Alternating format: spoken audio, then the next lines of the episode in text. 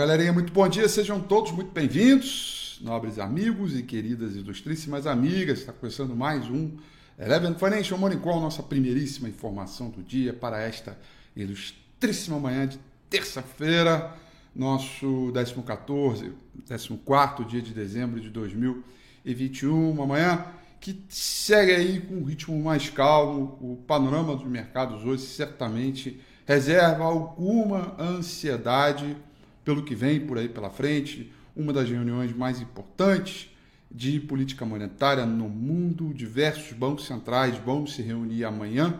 Começa hoje as reuniões e termina amanhã. E certamente a partir desta ansiedade a gente vai ter, procurar entender qual é a, uh, o futuro da política monetária nos Estados Unidos a partir dos dados que a gente tem por aí pela frente. E reserva muita ansiedade. O mercado, portanto, hoje segue trabalhando num ritmo um pouco mais acomodado, tá? Tóquio fechou em queda de 0,73, Hong Kong em queda de 1,33 e o principal índice na China, o Shanghai Composite, em queda de 0, é, perdi o um número aqui, acho que é 53. Isso, queda de 0,53%. É, o ambiente de negócios hoje reserva aqui um pouco de ansiedade, conforme eu falei. O petróleo trabalha próximo da estabilidade, queda de 0,17 para o Brent, queda de 0,20 para o WTI. O principal contrato futuro de minério de ferro negociado lá em Dalian, com vencimento para maio do ano que vem, cotação em dólar fechou em queda de 2,62%, é uma queda bem menor do que a forte alta de ontem. De qualquer forma, mostra alguma, um ritmo de desaceleração o dólar index também cai 0,20% e num compasso de repique ali, de recomposição rápida, devido à forte queda dos Treasuries, ontem hoje os Treasuries sobe um pouquinho, é, alta de 1,08 para o de 10 anos e 0,89 para o de 30 anos. Índice VIX também sobe, é, é ontem subiu 10%, né, registrando aí alguma preocupação no mercado e nesse momento pré-mercado subindo 3,5%. O principal contrato futuro do S&P 500 nesse momento caindo 0,24%, Nasdaq futuro caindo 0,59%. O contexto é de cautela. Né? A gente tem aí alguns dados para saírem hoje. Temos aí o PPI, né?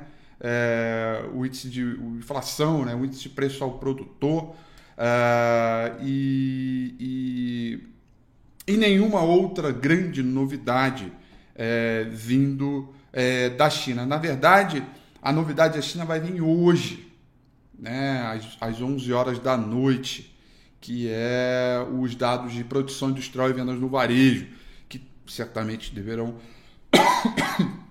é, contaminar é, os mercados amanhã. Tá?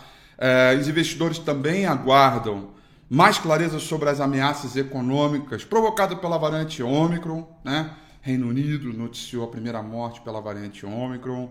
A China também relatou o, primeiro, o seu primeiro caso também da nova variante. Então o mercado fica ali entre é, um olho no peixe, outro no gato né, aguardando alguns sinais, procurando algum, algum movimento. É, e com isso a gente tem um sinal de um pouco de tranquilidade. Na verdade, eu acho que não é a palavra correta, a palavra correta, é, na minha opinião, é de cautela é, no mercado global hoje, para esta manhã, esperando né, reuniões, novas informações e, evidentemente, guardando aí a ansiedade para amanhã no encontro de política monetária do Banco Central americano, principalmente. Londres vai subindo 0,47, Paris subindo 0,09, Franco na Alemanha subindo 0,03. Tanto um ritmo aí um pouco é, é, mais calmo diante é, da realidade dos mercados, tá? Galerinha, agenda de hoje, tá? Lembrando, a agenda de amanhã é a mais importante, mas de hoje a gente tem a demanda final do IPP, inflação produtor, 10 horas e 30 minutos da manhã dos Estados Unidos, dado importantíssimo aí para sair, tá? E aí depois de 10 e meia da manhã, o dado mais importante é só a noite, tá?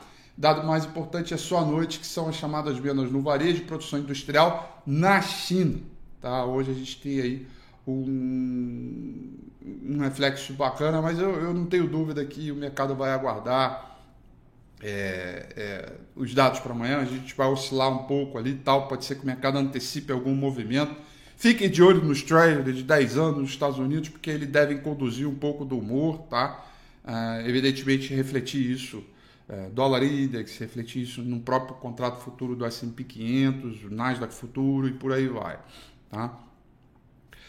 Saiu há pouco a ata do Comitê de Política Monetária do Banco Central Brasileiro, a última é, reunião, né, no qual o Banco Central subiu 1,5%, já contratou mais 1,5% e confirmou um pouco dos, dos pouquíssimos comentários que eu fiz no meu Twitter a respeito desse comportamento do Banco Central. Né? Ele tinha ali uma escolha.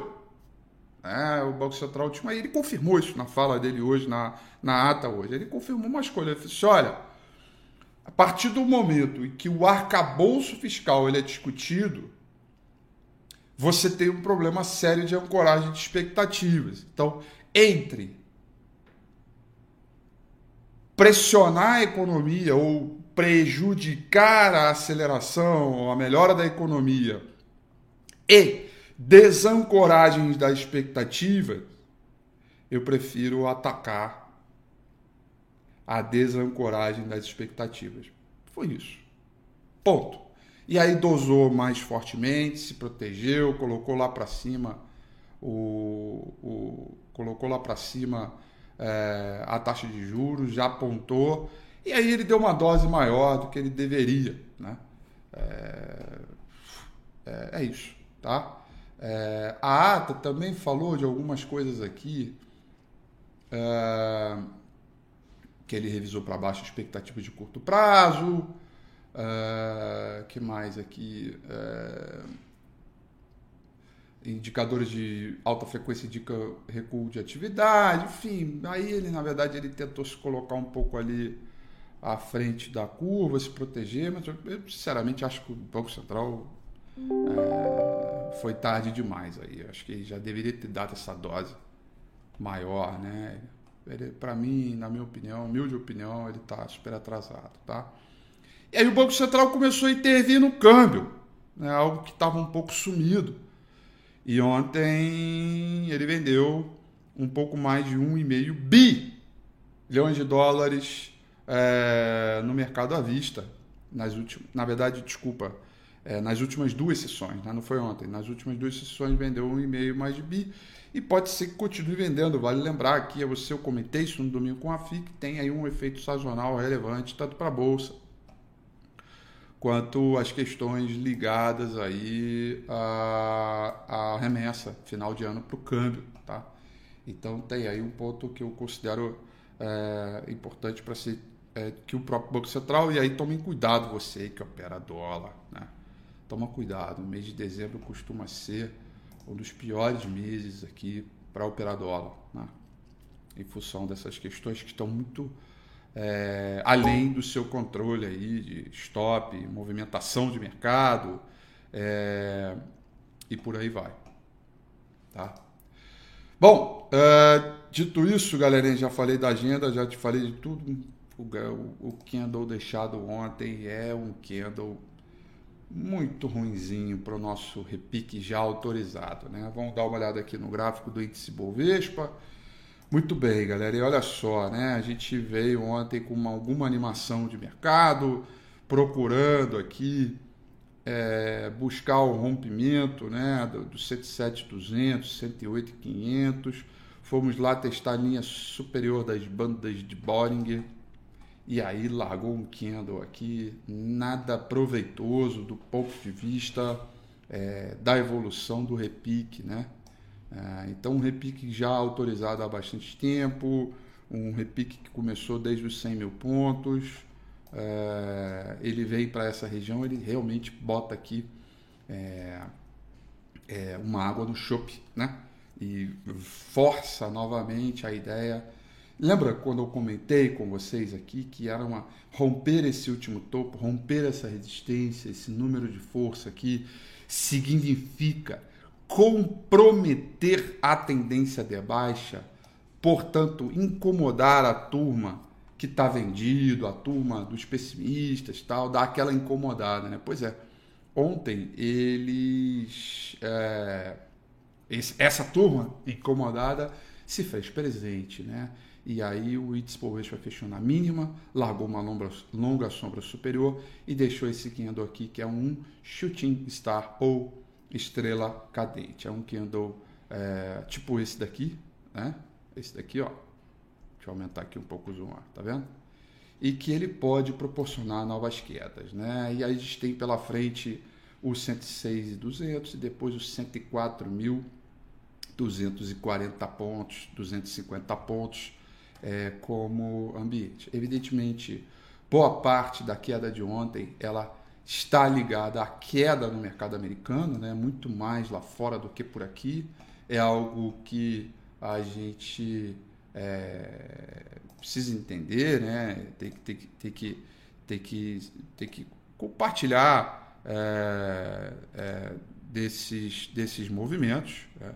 E pode ter certeza aí que a, é, a gente pode viver alguma consolidação, mas o fato é que botou uma água no chope. Né? Então, bom, repique é sempre repique, em nenhum momento que fique claro aqui que as pessoas interpretam mal.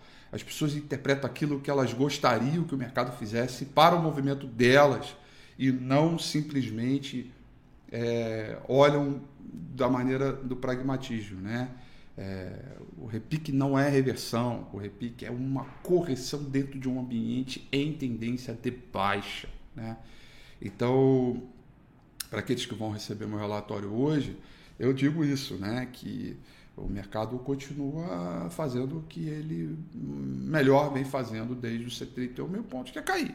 É, e os repiques são movimentos raros e que, portanto, você deve operar desapegado ao valor da companhia. E eu opero preço. Né? E opero preço.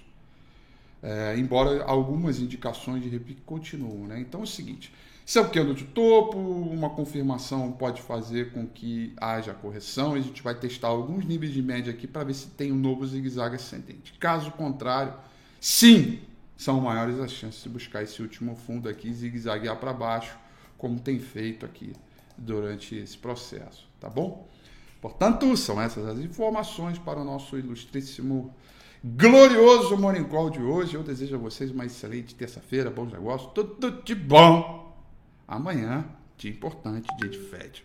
Eu volto a mais um Morning Call para a gente poder ficar esperto do que vem por aí pela frente. Um beijo no seu coração, um grande abraço e até amanhã, 8h35. Eu te espero. Tchau.